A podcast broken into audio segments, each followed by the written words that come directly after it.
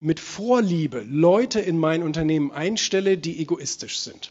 Aber letztendlich muss man sich eingestehen, wir Menschen sind alle egoistisch. Leidenschaft ist das, was uns vom Herzen her antreibt. So, wer aufhört zu lernen, der hört auch auf zu verdienen. Was müsste man denn mitbringen für Voraussetzungen, damit man sich in den Dienst eines anderen stellt? Naja, man muss ehrlich sein. Und man, wie du schon sagtest, man muss sich seiner eigenen Motive auch ganz ehrlich bewusst sein. Das Problem ist natürlich, dass viele sagen, ach, dann bin ich gesellschaftlich geächtet, wenn ich sage, ich mache das eigentlich nur aus Egoismus heraus. Ja. Aber letztendlich muss man sich eingestehen, wir Menschen sind alle egoistisch, ja. äh, von, der, äh, von der Geburt bis zum Sterben. Und das muss auch so sein. Wir haben unseren, äh, unseren gewissen Überlebenssinn, das hat Reinhold Messner mir auch gesagt. Und das Glücklichsein erfordert auch einen Egoismus, weil ich die Unabhängigkeit von anderen Menschen brauche. Und wenn ich immer nur auf andere zählen muss, damit es mir gut geht, dann bin ich äh, sehr, sehr schnell verlassen und unglücklich.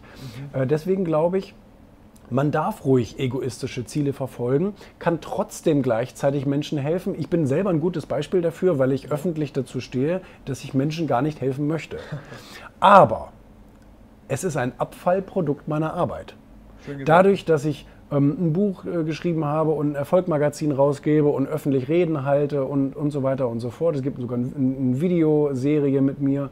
Okay. Ähm, dadurch helfe ich ja automatisch Menschen, die, die bestätigen mir das auch jeden Tag. Und die Leidenschaft steht ganz am Anfang. Noch bevor wir über Geld und Disziplin und all diese Dinge reden, müssen wir auf ein Feld, müssen wir auf ein Spielfeld, wo wir uns, du musst mir die Uhr auch zeigen, Du musst die irgendwie, genau, ja, ja, so, so musst du die festhalten jetzt. Leidenschaft ist das, was uns vom Herzen her antreibt. Das ist das, was dich in schwierigen Situationen weitermachen lässt, weil es für dich eine Traumerfüllung ist, weil es für dich genau dein Spielfeld ist, wo du die Zeit vergisst, wo du Energie entwickelst, etc. pp. Und das ist ein, ähm, äh, sehr, sehr gutes Beispiel mit den Kaulitz-Brüdern, weil die genau das gemacht haben.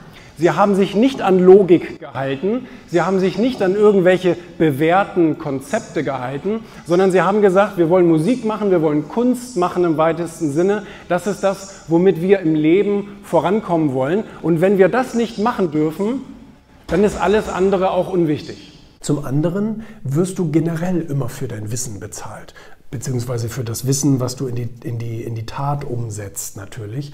Ähm, aber die Leute, die immer auf demselben Wissensstand bleiben, wie sie mal irgendwann äh, aufgehört haben, in der Schule zu lernen oder im Studium oder wie auch immer, die werden auch letztendlich nicht viel ähm, die werden auch nicht viel mehr Geld verdienen in ihrem Leben. Die werden ein paar Gehaltserhöhungen kriegen, ist klar.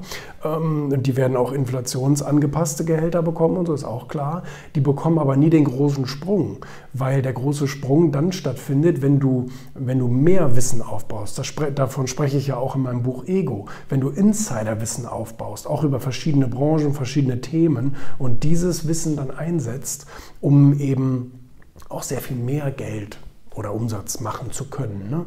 Das ist also ganz, ganz, ganz, ganz entscheidend. Und da helfen Bücher, äh, die aus dem Campus Verlag genauso natürlich wie die von der Münchner Verlagsgruppe, insbesondere Finanzbuchverlag, wo ähm, ja auch meine Bücher erscheinen. Ne? Und ähm, ja, das ist also, wer aufhört zu lernen, der hört auch auf zu verdienen. Aber immerhin 71 Prozent sagen, ich mache hier das, wofür ich eingestellt wurde und das war's dann auch. Dadurch kann natürlich kein Unternehmen prosperieren. Das merken wir leider eben auch so ein bisschen im stagnierenden Deutschland. Und das Gegenteil sehen wir, wenn wir zum Beispiel Silicon Valley Unternehmen und so weiter anschauen. Und ähm, da habe ich die Lösung für mich, also auch schon lange gefunden, ich bin jetzt seit 15 Jahren selbstständig, ähm, dass ich mit Vorliebe Leute in mein Unternehmen einstelle, die egoistisch sind. Was habe ich, dadurch, ich dadurch für einen Vorteil? Es muss natürlich ein beiderseitiger Vorteil sein. Das ist klar. Warum kommt der Arbeitnehmer zu mir und bewirbt sich bei mir?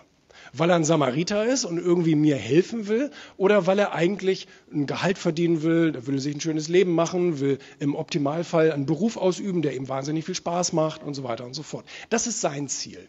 Ähm, was ist mein Ziel? Ich will natürlich einen engagierten Mitarbeiter. Ich will nicht nur so einen Dienst nach Vorschrift Mitarbeiter. Sicherlich, es gibt irgendwelche Bereiche, jeder hat das, Lagerwirtschaft oder wie auch immer, Regale einsortieren. Da braucht man jetzt vielleicht nicht so die, die große Leidenschaft für. Aber ähm, ein Unternehmen lebt und wächst ja davon, dass Leute sich Gedanken machen und dass sie sich engagieren und dass sie ein paar neue Ideen mit einbringen, mit denen wir neues Geld verdienen können.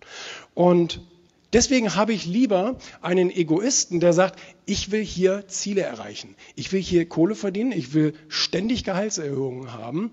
Ähm, ich will einen Beruf machen, der mir wahnsinnig viel Spaß macht. Ich will mich kreativ ausleben. Zum Beispiel. Und das sind alles vier Punkte, die ich sehr, sehr gerne höre, weil die spielen ja mir in die Karten. Natürlich, wenn der dafür sorgt, dass sich unsere Produkte besser verkaufen, dass wir draußen ein besseres Standing haben und so weiter, natürlich gebe ich dem eine Gehaltserhöhung. Wenn der abends eine Stunde länger bleibt, weil er engagiert an einem neuen Produkt oder Projekt arbeitet, natürlich ähm, bekommt der Gratifikation und Sonderleistungen. Natürlich äh, versuche ich dem irgendwie auch noch so ein bisschen das Leben schöner zu machen. Das ist ja nur im beiderseitigem Interesse, weil sobald ich einen guten Mitarbeiter gefunden habe, will ich den ja auch behalten.